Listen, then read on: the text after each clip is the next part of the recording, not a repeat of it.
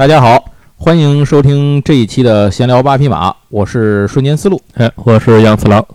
在这期节目开始之前啊，先跟大家说一个事情，就是我们上一次抽奖啊，抽了一个那个邪虎丸的模型嘛。对对对。呃，中奖的朋友呢，我在节目评论的，就是底下您留的评论里头，我给您留言回复了。然后您呢，通过喜马拉雅的这个私信啊，或者一些这个站内的联系方式，您联系一下我，我把我的。微信号给您，咱俩用微信联系。我告诉您怎么，呃，把地址发给我呀，然后我怎么把东西给您寄过去。到时候把那个快递单号什么的都通过微信给您。因为通过喜马拉雅这个站内联系这事儿还是效率太低了，主要我也想不起来看。行，那 哎，那这事儿就说完了啊。然后还一个事儿，其实特别巧，就是上次有朋友说说你们哎，恭喜恰饭成功，《魔神英雄传》恰饭成功。哎，我就纳了闷了，我说这八百年前东西上哪儿恰饭去？后来一查，我才知道。正好出了一个《魔神英雄传》的手游哦，是吗？啊，好像是哔哩哔哩还是哪儿带的，我我也不知道哪儿带的，反正是是是，可能是 B 站听到这个节目的，赶紧来联系我们。对对对，就晚了，知道咱咱俩知道晚了，我只能跟您说啊，我们借您吉言吧，争取下回能掐着饭。没事，后补也行，后补也行，我也不要求多，就希望他们能把这个这个奖品钱给我补上，邮费给我补上就行，别的都没什么要求。行行行，那个先扯结束啊，咱们正式开始这一期的内容。那这一次内容呢是有承接以前我们的节目，就是在上一次录猫眼和城市猎人的时候，讲到北条司，我说过一个事儿，我说我上学的时候，中学的时候，我就是讲到擦边球，哎，这差不多是，就是学校附近有一个漫画的店，对对对，然后我们那会儿学生不都在那儿买漫画嘛，这个后来这个偷偷这不是买漫画，租漫画那会儿，哎，偷偷租的这个多了，传阅多了，学校管也管不过来，后来呢。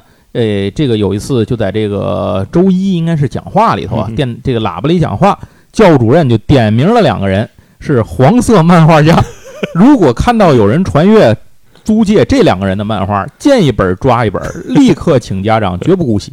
这两个人一个就是刚才说的北条司，再一个就是今天我们要聊的作品的这个画家就是桂正和，哎。哎，另外还有一个就是我们之前不是搞过一个小调查嘛，在我的公众号那个“瞬间思路”这个公众号上，还有在那个集合上，咱搞过调查。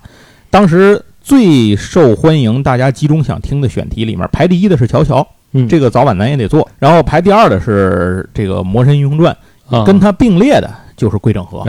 所以这个看来，桂正和是很多人童年的启蒙啊，少年的启蒙。可见大家的喜好都差不多，对，都差不离。这这这说明您的喜好是趋于大众审美，是一样。哎。那我们这一次的节目就正式开始了。嗯，首先先说说回忆吧。这个其实关于桂正和的作品呢，在国内，呃，无外乎会被总结成三部作品。虽然他还有其他的东西啊，一个是电影少女，一个是 DNA，一个是 IS。嗯，那这三部作品呢，呃，算是桂正和这个跟这个人能差不多划等号了。对啊，当然桂正和还是有别的作品的，今天咱们也会讲到。但是于我至少于我的回忆来讲。我当年在租漫画和买漫画的这个摊儿上，基本上见到的为主的还是这三部作品。第一个见的当年就是《电影少女》，《电影少女》是我最早看到的。你先看电影，我先看《电影少女》。对，我是就是《电影少女》跟 DNA 啊，大概就是前后很近的时间里，差不多就突然间出来。他们是属于那个。大部分就是这个海南社后面的那些个盗版商开始大量的做，那阵儿已经是后本了。哎，对对对，没错，已经咱当时做左小将不还说吗，左小将后来出就是后本嘛。这个我印象里头，电影少女、DNA 这都是后本了。但是 IS 的时候已经是我我见到的是，就是我买的那套是小本，因为我有全套，我买的是那个小本全套，六十四开的。哎，对对对对，袖珍本嘛。嗯嗯，这个咱原来故事也讲过。就是杨总，你还记得你当时看这三个是先后顺序，或者你有没有看过归正和其他的？我我看过有，就有一个就是恶魔一样的那个啊女生，那叫什么？恶魔一样的女孩嘛？呃，可能是那就两本好像。那个什么，那个那个 Shadow Lady 是吧？啊，对对，月光淑女啊，对，好像是那个。呃，就是反正我肯定开始看的是 DNA，嗯，然后是电影少女，反一般就是电影少女和 DNA 二选一，因为 IS 后面离得很远，后来才出的，因为那个很晚了。我印象里边，DNA 是当时在班级里流传着一个传说，嗯，就是有一部神作啊，然后就是辗转辗转之下，然后传过来了两本儿。我至今对那个剧情就没什么太大印象，反正我是不记得那东西是当时哪个出版社引进的了。但是它好像是都出全了吧？应该出全了五本吗？对对对，那个不多，就 DNA 是很短的。电影少女也不长，电影少女有十几本呢。有那么长吗？有有有十几卷。那我可能没看全。嗯，那个 IIS 我是见着过大本儿的，就不是那个小开本儿的。那我没见过，但是我那阵儿应该也不全，可能就出了前面几本儿，后来就不知道了。所以我估计那阵儿是不是 IS 是不是有可能那阵儿正在连载？有可能，嗯有可能正在连载。反正因为 IS 是相对比较晚的一部作啊品，对对对，然后后来 IS 结束之后，后来他再出的就是画他自己想画的了，就是那个超魔人了嘛，那 Zitman 那个啊，对，就就画那我也看过。那个其实挺好，那个东西才是桂正和想画的，咱后手再说啊，这这事儿再说。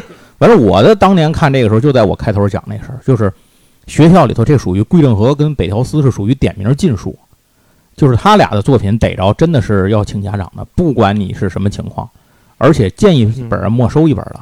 那会儿我们在那个租书店里头租漫画，押的是学生证，呃，就是押钱也可以押，但是一般没钱可压。就是当时其实很很担心被没收，但是依然大家还在传阅，我都不知道我是怎么看的，反正我肯定看完了，而且我没买过。但我印象里，我看就是就是 DNA 和那个电影少女就桂正和的东西，嗯，成为这个启蒙读物的时候，嗯还是比较早。嗯因为我记得我后来随着什么黄龙之耳啊，啊，对。什么就那一批出来之后，当年我们教务主任要是知道还有什么黄龙之耳、就是三十四分局，我天显然那阵儿，甚至孔雀王那阵儿可啊能还都没有没有起来呢。对什么鬼神童子啊什么那会儿都拿这、都拿这当小黄漫看的，不，黄龙之耳它就是一个，我觉得黄龙之耳就肯定不是什么正经。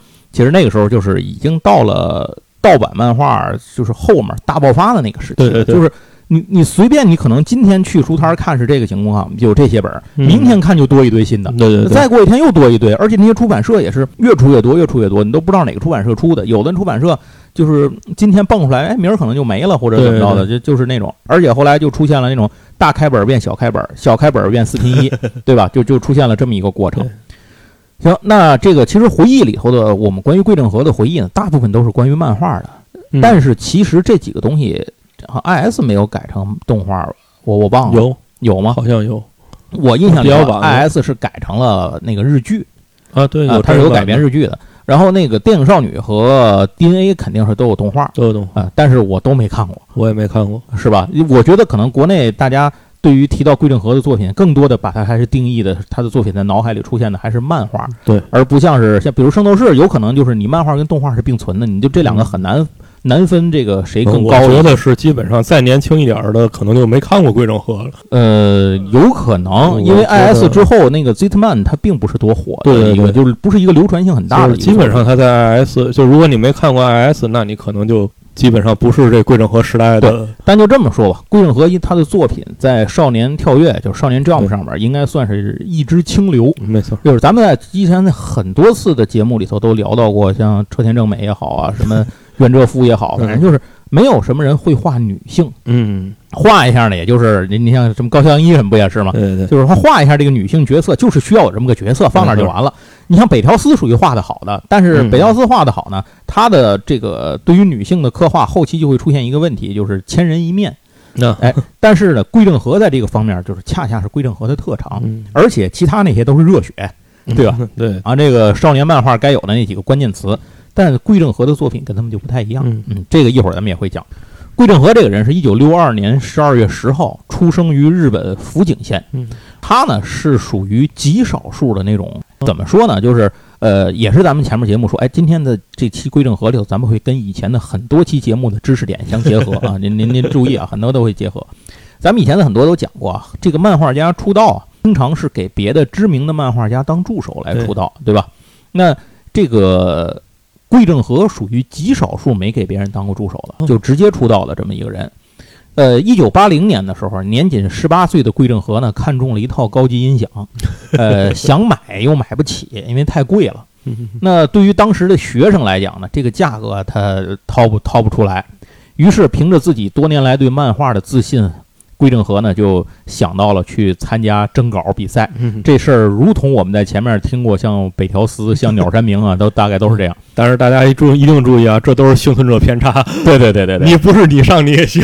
对但是至少他们几个人当时是这么想。对对对，而且鸟山明没醒，鸟山明，鸟山明，您要记得的话，他那个作品是没有被选中的，是鸟岛和彦后来打电话给他薅回来的。要想到连鸟山明都不行，这事儿没有那么容易。然后桂正和就把自己的稿子寄给了少年跳跃，参加了当年第十九届手冢奖的征集。嗯，这部作品叫《义》，是一个短片。没想到投了之后呢，或者说按照他想，我觉得就是理所当然，投了之后就获得了那一届的佳作奖。嗯，哎，赢得了应该是当年应该是二十万日元的奖金。嚯，那会儿应该很高的。对。然后桂正和有没有用这个钱买音响就不知道了，这个就没提。我估计十之八九他是买了。但是转过年来呢，他又投了一个稿，就是到八一年，他有一部叫做《转校生》的投稿。这个稿呢，呃，拿到了第二等级，叫做准入奖。嗯嗯。这里头咱要说一下这个手冢赏啊，因为前面也有好多次提到过。嗯。手冢赏呢，是一九七一年集英社这个周刊漫画周刊少年 Jump 设立的一个专门针对新人的一个奖项，由当时尚就是还尚且健在的手冢治虫担任审查委员长，然后在杂志上活跃的这些个画家和编辑啊，担任这个相当于投票的人。那么每年呢，分为上半年和下半年各一次。呃，所以全年都接受投稿，这就是为什么当时鸟山明在那个想投参，本来想参加不是少年 magazine 的那个投稿，结果错过了人那个收稿期嘛，没办法，他就投到少年 jump 来，就是因为少年 jump 上线上半年、下半年全都收稿，哎，所以他就一直有这么一个可以投稿的时间。那么，在一九九七年的时候，为了纪念这个手冢治虫对于日本漫画飞速发展做出的重大贡献呢，朝日新闻设立了一个叫手冢治虫文化赏。要说明一下，就是这个手冢治虫文化赏和手冢赏是两个东西啊。虽然这里头都跟手冢治虫有关，呃，这个里头的来龙去脉其实也挺复杂的。当时也是少年 Jump 属于危机公关啊。那么手冢赏和手冢治虫文化赏呢，这两个东西里头，应该说是手冢赏的权威性其实更高一些。我印象里，手冢治虫文化赏是。类似于颁给那种贡献行业贡献，因为他第一届他第一届颁奖大奖颁给的是藤子 F 不二雄，我印象里头好像是啊，不确定。呃，手冢奖的这个参赛作品的要求是必须是三十一页的原稿，嗯，然后不退稿。那么你交的这个稿子呢，如果能够得奖，会分成三大等级，最低等的叫佳作奖。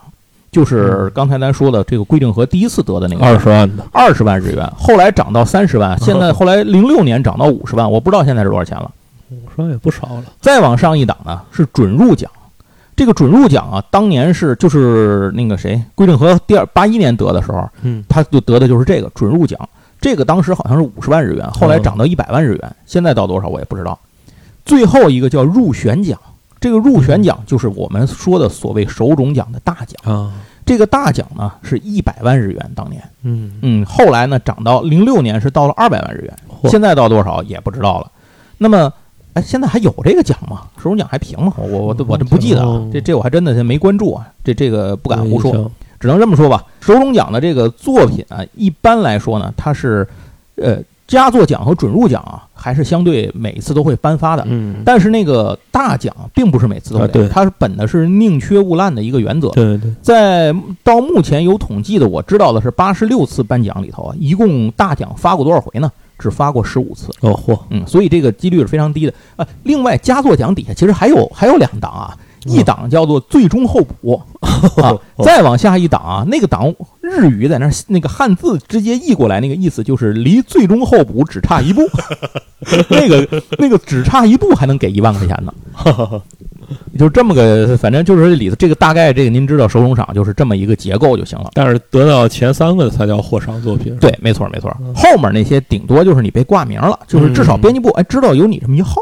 嗯，鸟山明当时可能就是这么个情况。就知道有这么一号。咱们之前说了，北条司不是得过一次那个一大笔奖金嘛？他得的是一九七九年下半年度第十八回的那个准入奖啊，就是二等奖。二等奖。哎，桂正和等于拿了一个是拿过一个三等，拿了一个二等。然后桂正和分别是第十九届和第二十一届，中间第二十届手中奖呢，呃，也是这个发给了一个咱们后面一定会讲到的一个获奖者。他这个人得的也是二等奖，就准入奖。嗯，这个人叫荒木荔枝，哎，听着您可能不太熟是吧？因为他后来笔名叫荒木飞吕彦。对，这个手冢奖的大奖，咱刚才也说了，非常难以获得。八十六次手冢奖当中呢，只颁出去了十五个大奖。但是据说手冢奖大奖有一魔咒，得了大奖的人的未来的前途，哎，都不如底下得二三名的人的前途火。事实上看起来好像也确实是这样。这些我翻了翻得大奖的人的名单，当时嗯。我觉得就是嗯确实大部分我都没有太听说过，嗯。就是没没有没有说那种哎呦我是这个人，但是其中有也有真牛逼的，嗯，比如说第九届的大奖得主是星野之轩，那，第三十五届大奖得主叫井上雄彦，好吧，啊，所以也有牛逼的，只是这个比例低一点儿，不知道是为什么。他们是不是看作画看的比较认真？哎，有可能吧。哎，你你想，这俩人真是 对啊画工见长，这不都是作画的人吗？是是真是画工见长。那书归正传，咱们还说桂正和。桂正和在连续得了两次奖之后呢，就有了资历的敲门砖。嗯随后，他开始发表了一些短篇，给未来的长篇做准备。一般画家不都是这样，你先哦画试水，或者画画短篇，找找感觉，让大伙儿认识你，你然后慢慢觉得行了，哎，编辑部觉得敲定了，你就可以开始画这个长篇了。嗯他画了一些，比如说什么《夏日回忆》《秋日回忆》《非遗人》等等等等吧，一些短篇。到了一九八四年，桂正和等来了第一次长篇的机会，其实挺快的他八一年是那个得才得完奖嘛，八四年就正式出长篇了。嗯第一部桂正和的长篇作品叫《银翼超人》。那《银翼超人》呢，讲的是这是讲的长篇是吧？是长篇，对，现在短篇集里好不太长的长篇。哦，这个主角叫广野健太，他偶然捡到了一个外星人，在路上。这个外星人是一个从异次元来的外星人，叫小葵。这个小葵呢，也给了他一个笔记本儿。这个健太顺手就在上面画了一个特别喜欢的一个叫银翼超人的形象。结果没想到这个笔记本呢，是一个叫做梦幻笔记的东西，就是你画的东西能变成现实。后后来小葵就跟他说，说可以同意把这个笔记本借给他继续用，但是条件是小葵要跟在他身边监视他的行动。事儿就是这么一个故事，具体的咱也不再多多深多去深讲了。您喜欢的，您可以再去看。这部作品的人气并不算多火，嗯毛病也很明显，比如在一些个构图啊、透视啊等等一些动作啊戏上面，嗯反正你都能明显看出来有问题。但是它的亮点也很明确，就是它明显的跟当时的其他那些个少年 Jump 上的风格是不一样的哦。哎，那这个作品呢，呃，您说不算多火爆呢，它也动画化了，所以哦就是说它至少它达到了一个还不错的标准。嗯哎，否则它也不会不会给它动画化。桂正和这个名字从这儿起就被读者记住了。这件事情在一定程度上要归功于他的责任编辑。如果您听过我们以前鸟山明、阿拉蕾那一期节目的话，我们当时甩了一个扣儿。那龟正和当时啊，他想画的是一超级英雄漫画，因为他是狂热的蝙蝠侠爱好者，啊，而且还爱看假面骑士和恶魔人，所以他就特别喜欢这种东西。他说我他妈就想就想画一个这种超级英雄的。结果那个责编就跟他说说你呀、嗯没戏，你听我的，你光画超级英雄出不了头。你的特点不是画超级英雄，你得发挥特长，你得画姑娘，你得画那好看的小姑娘。桂正和，反正 我也不知道当时怎么想的吧，反正应该说桂正和是一个比较好，这个就是被忽悠的这么一个人。然后就是编辑说不行呢，那就不行呗，您让我画嘛我就画嘛，所以他就听了这个编辑的话，把自己的这个作品里面的重心从原本的这个英雄角色向里面的女性角色啊做了很大的倾斜。结果呢，这个事儿还真就成了，就是嗯 得到了读者的肯定，所以就有了最重要的是，他就有了桂正和形成了自己的风格。从那之后，才有了他的美少女世界。这个责任编辑就是卸下龙珠责这个责编之后来过来接手的，就是鸟岛和彦，那也就是马西利特博士。您 想知道的是听阿拉蕾那期啊。然后这儿要说一下，鸟岛和彦确实是一个挺牛逼的人，就是慧眼识真金啊。他当时把鸟山明捡回来，就是因为鸟山明是没有得到任何奖励的，啊对对对，他就是从那个挂名那里头翻稿，把鸟山明翻回来，嗯，他就敢去拿他去赌一赌，最后就赌成了。而且他给指的道儿都还比较对，他准确，指道都很准确，嗯因为鸟山明一开始想画的是那个 那个冒险的喜剧嘛，他是想画那种东西的。确实不能听这些漫画家的。就是在桂正和还没有正式，相当于没有正式有任何牛逼的作品的情况下，鸟岛和彦就看出了他在女性角色塑造方面的潜力，那所以这个我觉得也是很不一般的。然后另一点呢，这其实这件事也涉及到少年 Jump 当时的一个情况，就是他当时正在面对少年 Sunday 的一个巨大压力啊，因为少年 Sunday 上那个 Sunday 双臂嘛，这个高桥留美子和安达充的这种呃青春、爱情、搞笑等等这些主题的漫画正在上面这个连载。大叔家大妈，对，大叔家大妈，这个他们的这些东西呢，导致少年 Jump 这边呢是没有作品可以抗衡的。对啊，后来当然当然那会儿还是扶植出了那个谁嘛，那个袁哲夫 啊去去用这个硬汉派漫画去对抗嘛。那 这这是这是另一个，您听北斗神拳那期啊。鸟岛和彦这边呢，其实咱们当时也说过，呃，少年 Jump 内的编辑们是分成两个派系的，一派认为应当继续直球对决，一个派系认为呢，应当也培养自己的这种风格的作品。鸟岛和彦属于后者。那么。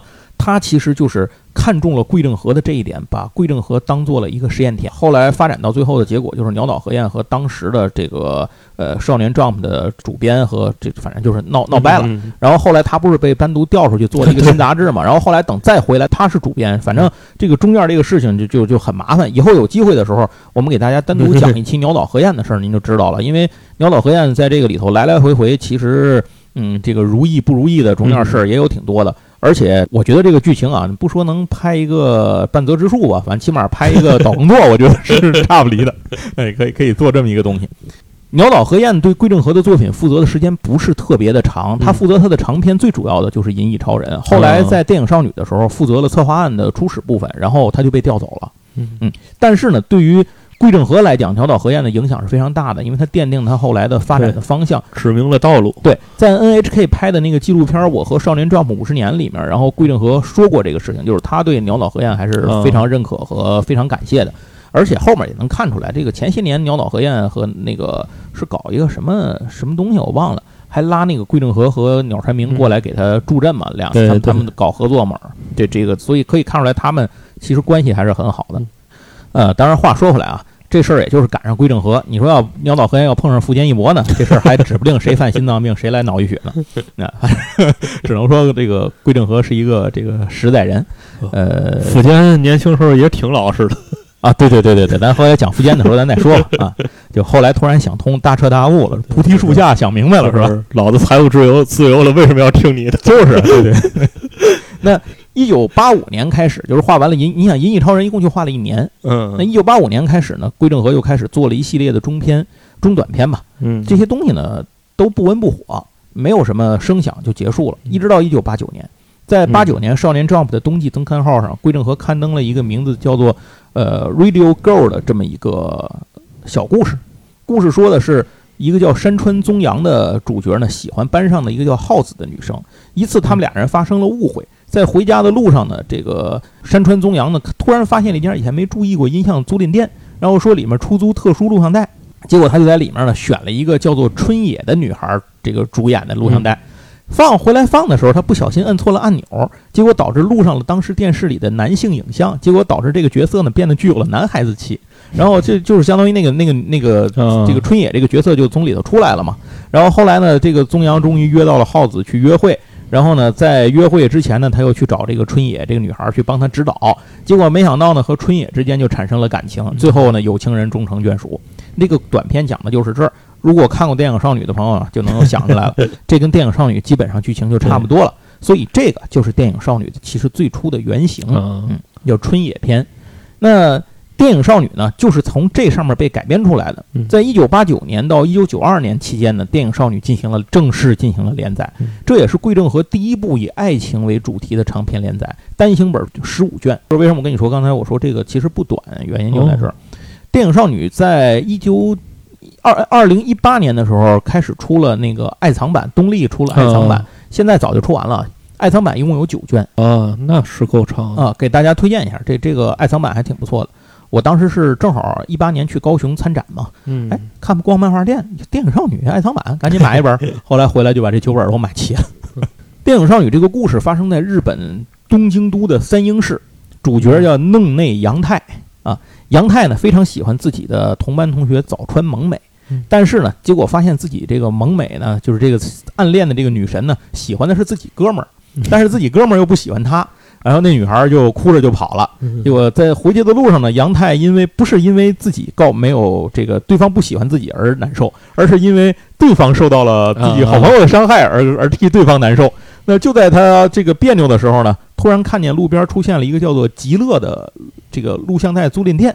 然后进去的时候呢，那个店长是一个老头儿，就跟他说：“只有心灵纯洁的人才能看得见这个 这家店。”他说：“那你既然来了呢，你就可以在我这租一卷录像带走，给你办个会员卡，你随时可以凭这个会员卡找到这家店。”这个杨太就在店里头租了一个录像带。这个录像带的主演的演员女演员呢，叫做天野爱。这个录像带的名字叫《我来安慰你》。那么他拿着这个录像带回家的时候一播放呢，没想到这个呃天野爱就是这个小爱啊，从电影室里面突然就出来，嗯，呃，那个算是一个幸福版的贞子吧。对，所谓电视里爬出来的不只有贞子，对对对，不只有说的就是这个。然后这个结果。这个小爱出来之后呢，就给杨太以鼓励啊，帮着他追求自己的爱情。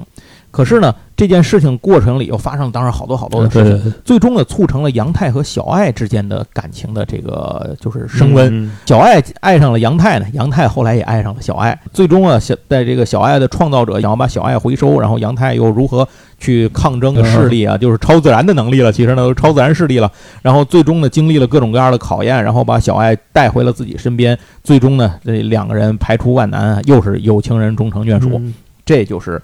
电影少女的故事，这个基本上这事儿杨总都还记得是吧？这我现在想想，我可能没看完。那你没看完，我估计你就是后面没看完。对对对，哎，后面因为电影少女不止这一个篇章啊，我去，电影少女是分成两个篇章的。嗯，刚才咱们说的这个叫爱篇，还有一个叫恋篇，嗯，就是恋爱的恋篇。嗯，我翻了一下家里的书，嗯，九本儿这个爱藏版，八本是爱篇。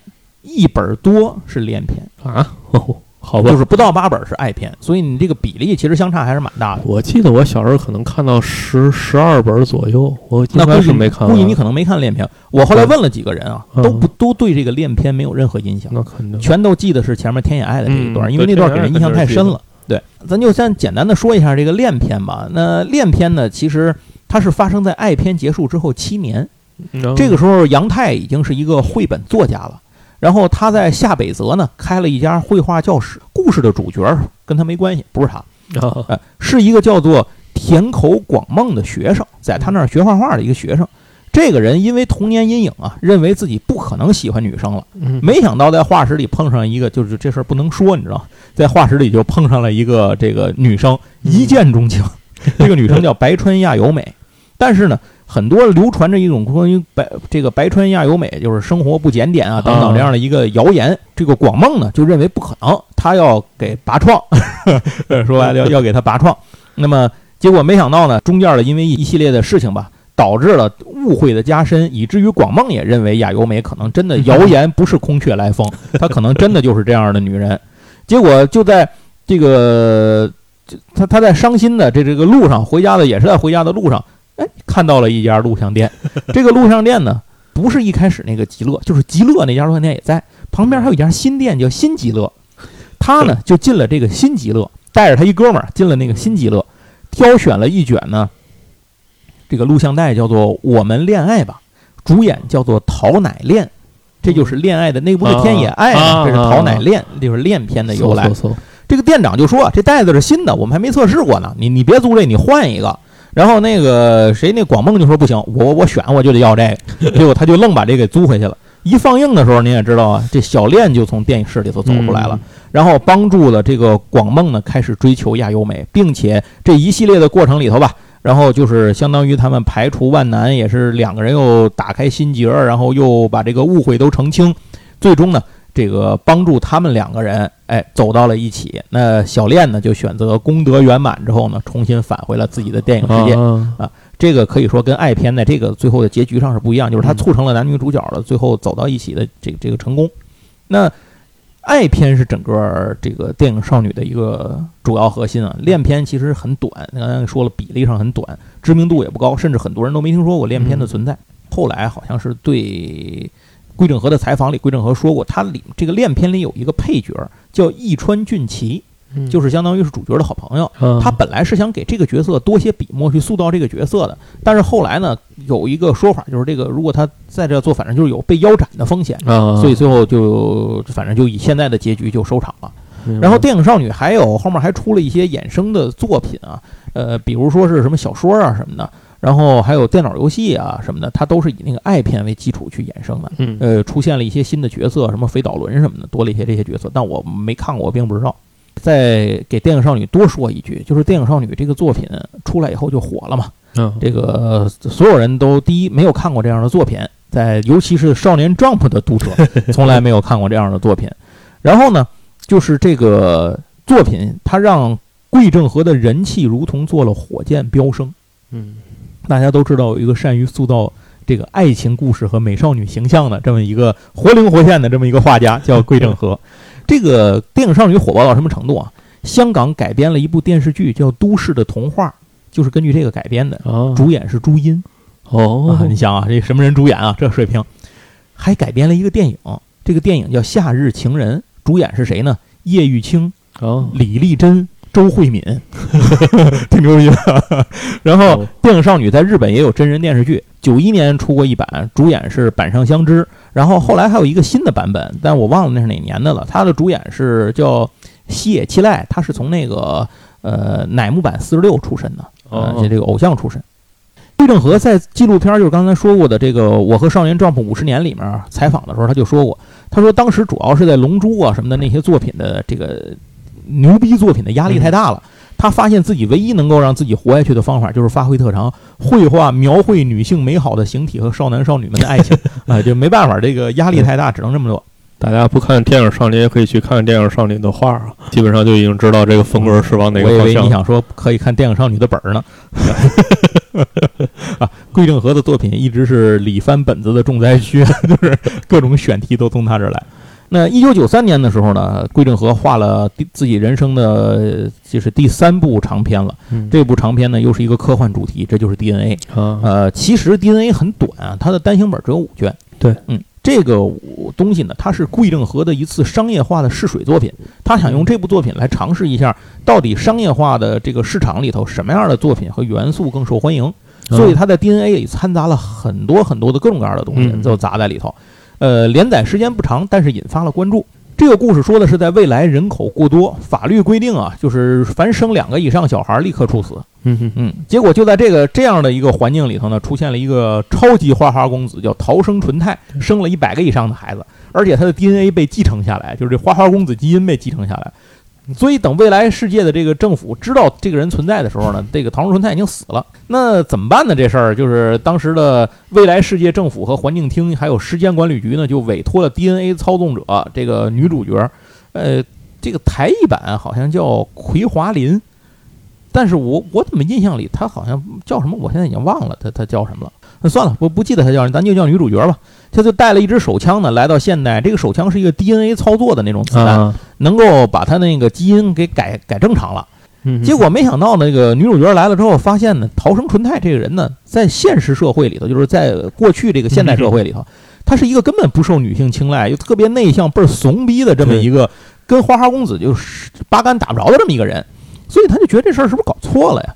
后来他的直属长官叫恒森，就是跟他说。说本来啊，你是这个事儿就是应该完成任务的，结果呢，子弹啊搞错了，里头那个药搞错了。这个药呢是能够让这个纯太产生超能力的一个基因，觉醒出这种具有超能力特色的花花公子的这么一个能力。所以这事儿等于相当于有点那种叫时间悖论这种感觉吧，就是你你促成未来是你从未来回来促成个过去，才就是推进它形成了一你不想要的那个未来，就大概是这样。这件事情里头呢，还出现了一个坏人啊，他他就是想谋害他们嘛，然后把这个呃花花公子叫什么纯太的这个基因啊，这个进行调整，然后获得他的这个能力，然后用把他的孩子改造成精神战士，用这种精神力战士呢，然后兴起战乱来减少人口，反正就是这样差不多吧。然后一个是呃，并且能够提取出纯太的那个基因，就是自己替代他嘛。然后另一方面呢，也把那女主角给干掉。所以这个坏人呢，就是当然了。这个最终也没有好结果。然后他当时来的时候还带了一个纯太在未来的女儿啊，呃，他那女儿反正也也不是好人吧，反正挺牛逼的。但是最终呢，由于这个未来被改变了，纯太把自己的力量给封印了，导致不会产生这样的孩子了，所以那个女孩就凭空就消失了。那个坏人呢，然后也是这个走投无路，呃，这个最后呢就开枪自杀了，拒捕自杀。呃，这个事儿大概就这么完了。然后纯太呢，就是他的记忆呢被消除了。然后女主角呢，跟着自己的上司恒森返回了未来世界啊，大概就是这么样的一个故事。这个事儿呢，就其实挺简单的，因为咱三两句也就说完了。如果您有兴趣，可以去翻翻原著看一看，咱也不多剧透。只说这里衍生出了一个有意思的事儿，就是所谓的贵正和抄袭事件。有人指出来，纯太能力爆发的时候，太像超级赛亚人了。就你看那画，特别像那头发那样竖着金色。对对。后来这事儿是怎么来的呢？是因为当时桂正和和鸟山明的关系非常好。嗯桂正明就跟鸟山明可能有有中间就有时候有抱怨，说画漫画太累啊什么的，现在做的太累。鸟山明说：“我教你一个方法，说你看我那孙悟空超级赛亚人。”那头发变成黄的，你就不用上色，你也不用打网点，嘛也不用，就你把它金色嘛，那就是特别好画，省事儿。然后，所以桂正和就听了这件事儿呢，就只学了一个这个方法，结果就画成了这样。后来就被好多人说偷，说是抄袭什么的。反正从这儿就知道，从这儿起开始，桂正和再也没有偷懒画过头发。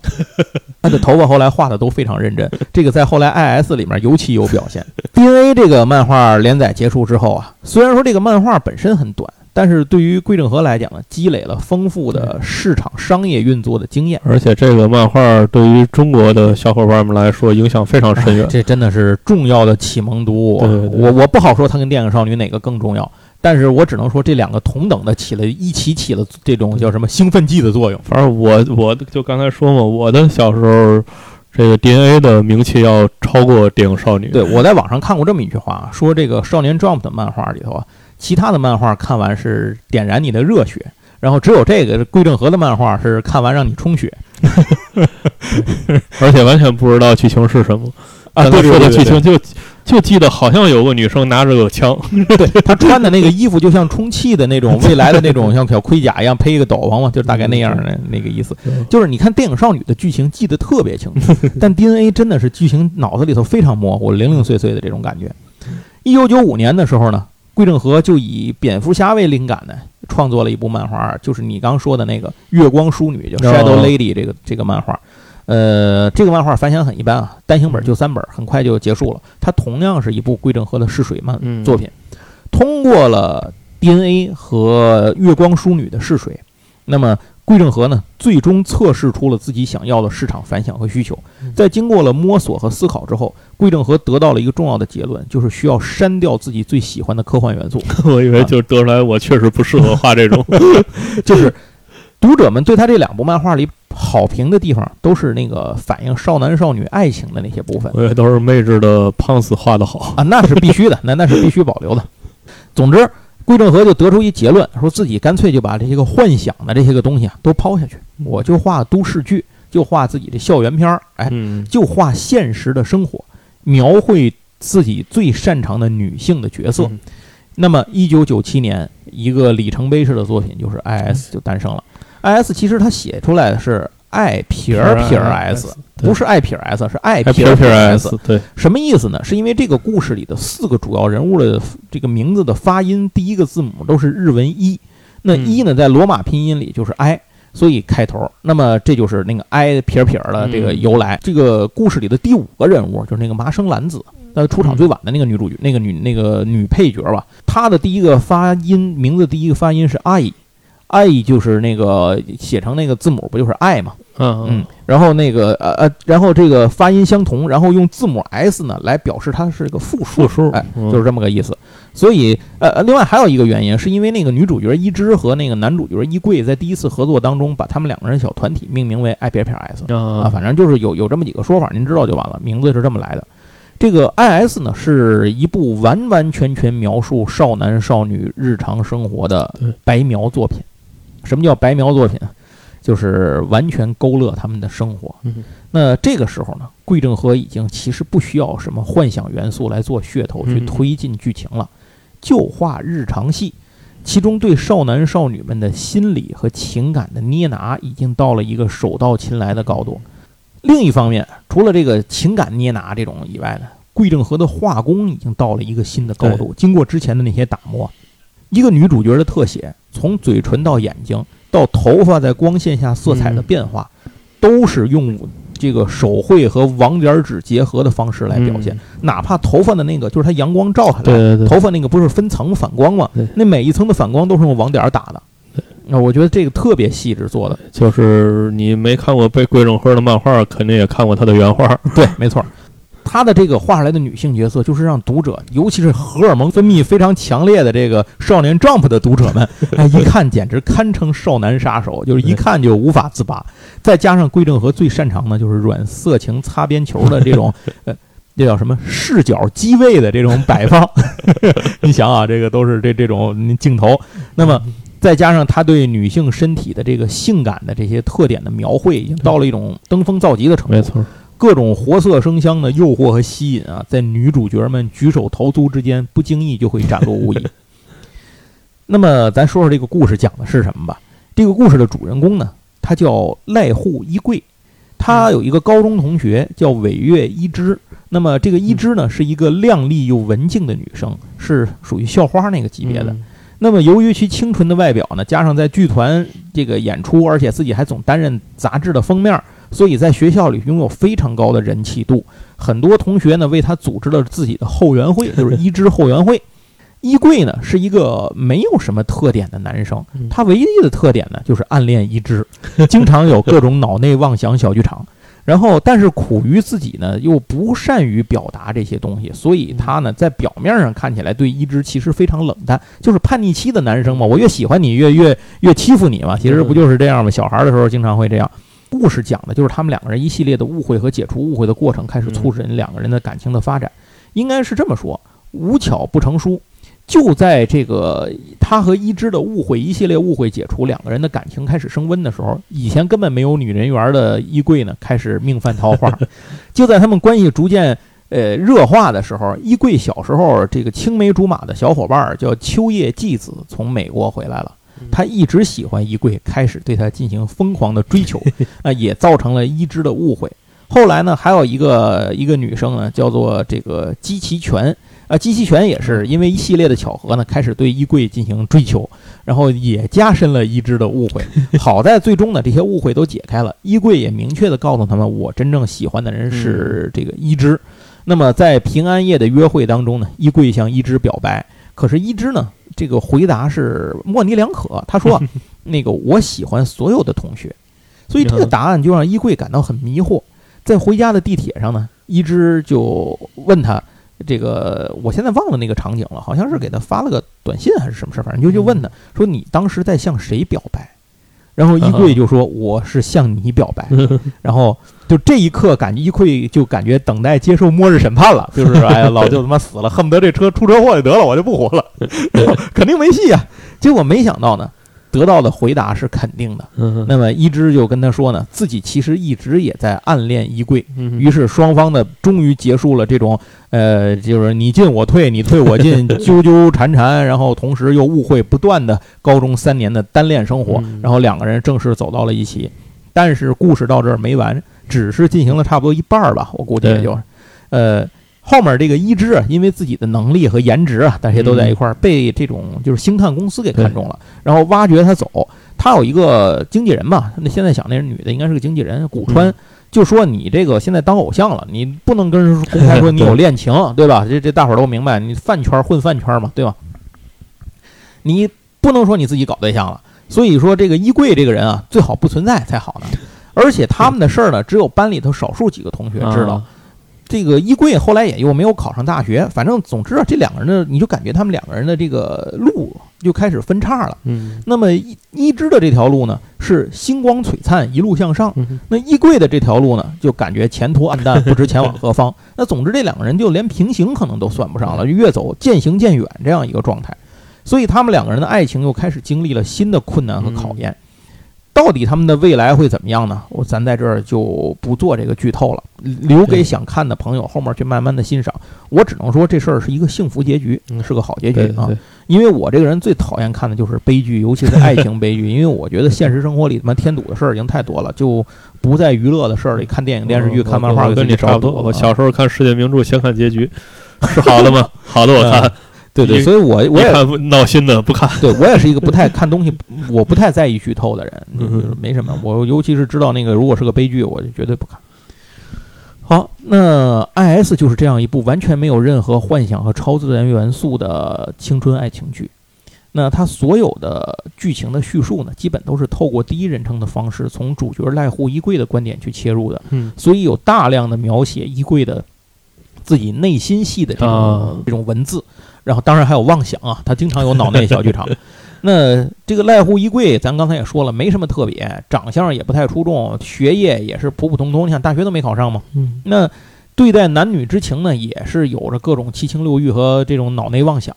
呃，所以给人的感觉呢，就感觉好像是一个非常常见而平凡的男主角，带着读者的视角融入到了这部书里，就是这种感觉。又是一个让人误会我伤我也行的故事。对，关键是在现实社会里啊，绝大部分读者在在这个爱这个学生时代的爱情啊，可能都不是太一帆风顺。对，而且自己可能都有单恋、暗恋某个女神而不得的时候，所以他们在这个衣柜身上呢，能找到一些代入感。嗯另外要说一下，桂正和是酒井法子的狂热粉丝，所以他的很多重要角色里都有酒井法子的影子。比如说那个，呃，电影少女里头那个早川萌美，然后 DNA 里的佐伯伦子，然后还有就是像这个 IS 里面的尾约一之，其实都是这样。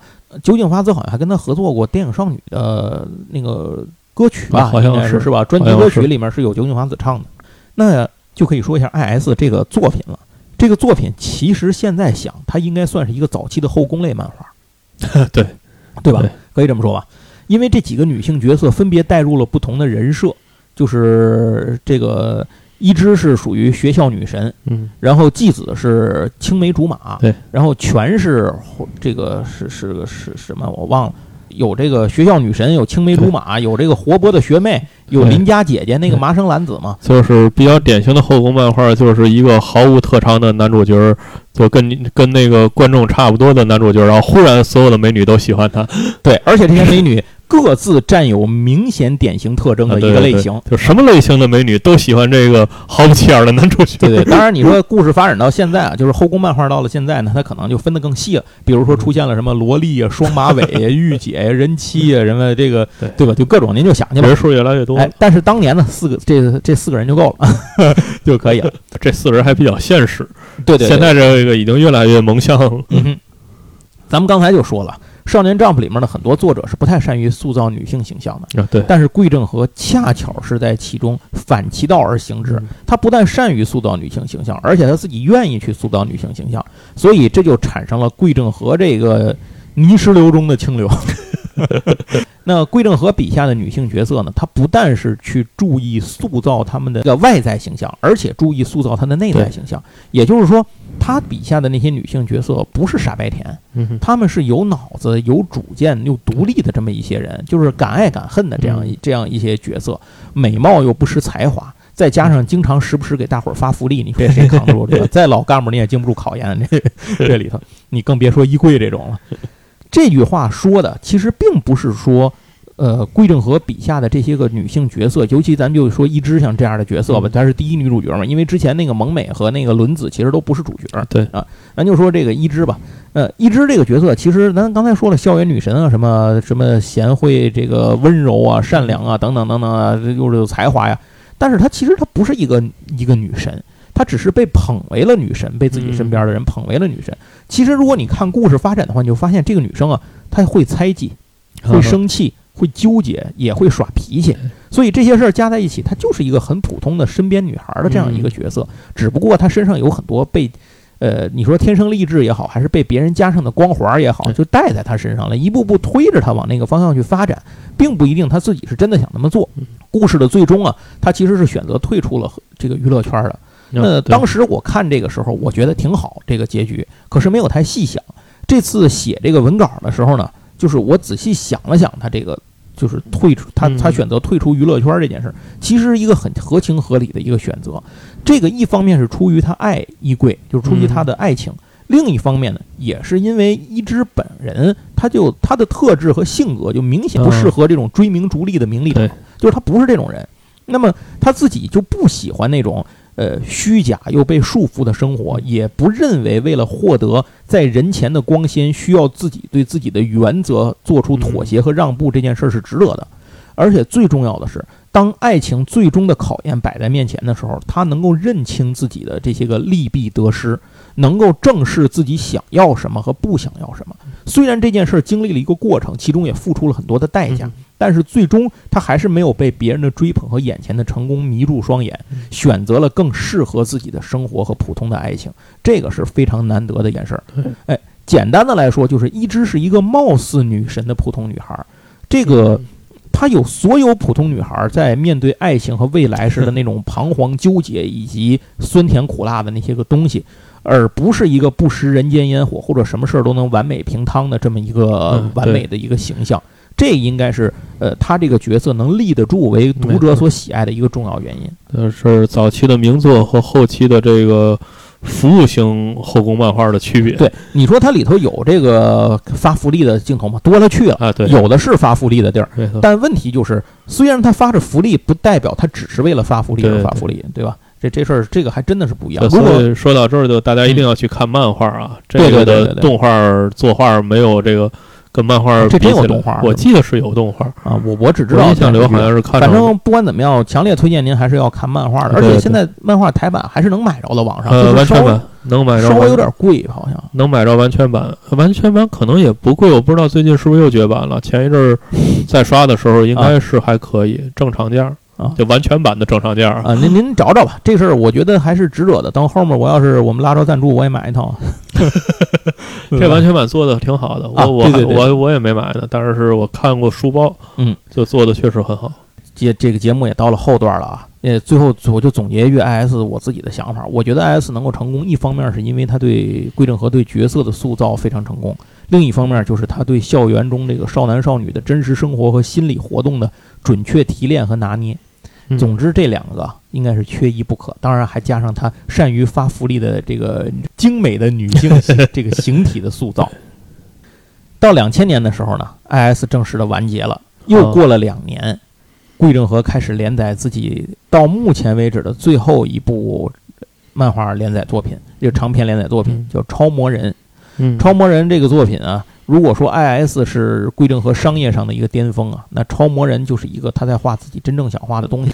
我猜他这会儿应该是财务自由了。对对对，就是我就想画科幻，我就要画科幻。对对对，我就想画超级英雄，老子就画超级英雄。这个张宇就唱歌那个张宇说过一句话：当一个歌手开始觉得要唱自己想唱的歌的时候，这人就要不红了。就是因为张宇唱那些都是口水歌，口水歌嘛，然后他觉得我是艺术家，我怎么能天天为你编这些歌？我要开始做我的音乐，然后说，所以我就开始不红了。你看我后边专辑都不火，行吧？听着还挺有道理的。对，差不多就这意思吧。这个超模人讲的是什么呢？咱简单最后再说一下吧。超模人的这个主角啊，他叫神奇人。这个阿仁呢，他的手背上有一块环状的肉瘤，就是您就想那个手背里头有一个圆圈儿。这个圆圈呢，其实是人造人的一个标志哦。这个东西呢，就证明他体内的隐藏一种神秘的力量，叫 ZET Zet。所以这个漫画其实叫 Zitman 嘛。啊，对啊，对。然后阿仁呢，他其实是实验室里造出来的人造人啊，本身没有对人类的情感呢，也一开始是一片空白。他跟着爷爷，就是神奇五郎的教导和生活下，开始学习人类的感情。这个神奇五郎啊，其实是参与了人造人实验计划的一个博士。嗯，那有一天呢，这个阿仁突然间碰上了一个怪物，就是一个杀人魔的一个怪物，这让他的安稳的生活发生了骤变，并且呢，激活了他体内超人的力量。然后他靠这股力量呢，就相当于当时就摆脱了危机。但是接下来面他就面对人生的选择了，到底是成神还是成魔？哎，这在他一念之间，这有点像永井豪的盖塔，那个不是盖塔，呃，魔神，就是当时不就说嘛，这个跟那个贾儿就说嘛，说你靠着魔神的力量可以成神，也可以成魔，都在你一念之间。我听着就是一个看永井豪长大的孩子。对，你为什么呢？就是那个超魔人啊，其实就是归正和从。呃，蝙蝠侠和这个恶魔人里得到的大量的灵感创作出来的，所以就是算是桂正和在圆自己一个画漫画这个初衷的一个梦。所以就是大家现在看永井豪的恶魔人，可能觉得太老了这个东西，但是他确实影响了好几代的漫画家。对，而且现在恶魔人又有那个由新的执笔画家一直在不停的出啊，对对，有机会可以讲讲永井豪，我觉得。永井豪其实也是够限制级的。啊，什么破脸史学员啊，什么乱七八糟的，那这这 恶魔人女恶魔人，那这就他那是漫画百分之百十八禁，百分百十八斤。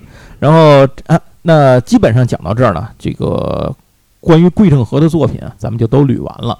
呃，《超魔人》这部作品呢，应该说不但让桂正和过了一个画科幻漫画长篇连载的瘾，而且呢，还把他最喜欢的这个什么蝙蝠侠、恶魔人啊、什么假面什么乱七八糟、巴拉巴拉这些东西，都都在里头都砸进来了，让他自己就是这个爽了一把。这个漫画我印象里头是在二零一四年结束的连载哦，是吗？这么长啊？中间断更了一年，哦，但也就断更了一年，好像也就是一年多吧，挑了一年半，那真是够长的。对，而且这个结束叫做第一幕完结，理论上讲，它后面还能画啊。嗯，那桂正和的这个到目前为止呢，他就一直没有再连载过什么新的漫画了。后面可能还他中间有跟鸟山明互动啊，画过一些什么东西，因为他们关系比较好嘛。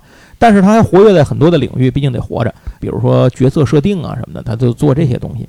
所以最后一句话吧，就是也许有一天归正和突然又灵感突发，比如至少他把超模人又接着开始画了，或者又动笔开始画一个新的少男少女的爱情故事。哎，以他这岁数，我估计不会了啊，这这不好说，这都有可能，都有可能。对，人家人家大妈都到现在还笔耕不辍，就是嘛，你你看人高桥留美子，行。那这就是今天我们为您讲述的从电影少女 DNA 到 IS 串接起来的桂正和作品的故事。那也非常感谢大家的收听。呃，如果您有什么想听的内容，或者是想聊的，比如说，呃，您关于我们今天的内容啊，或者说以前的什么内容啊，或者什么都可以，欢迎给我们留言。那您的留言就是我们录制节目最大的动力。想听什么都行，对。呃，只要我们能说就行。您可以随便提，我们不一定说得了 啊。对对对，事儿就是这么回事儿。行，那您请记住，在听完之后呢，帮我们点赞打 call，呃，关注我们的节目，谢谢您。咱们下次再聊，拜拜，拜拜。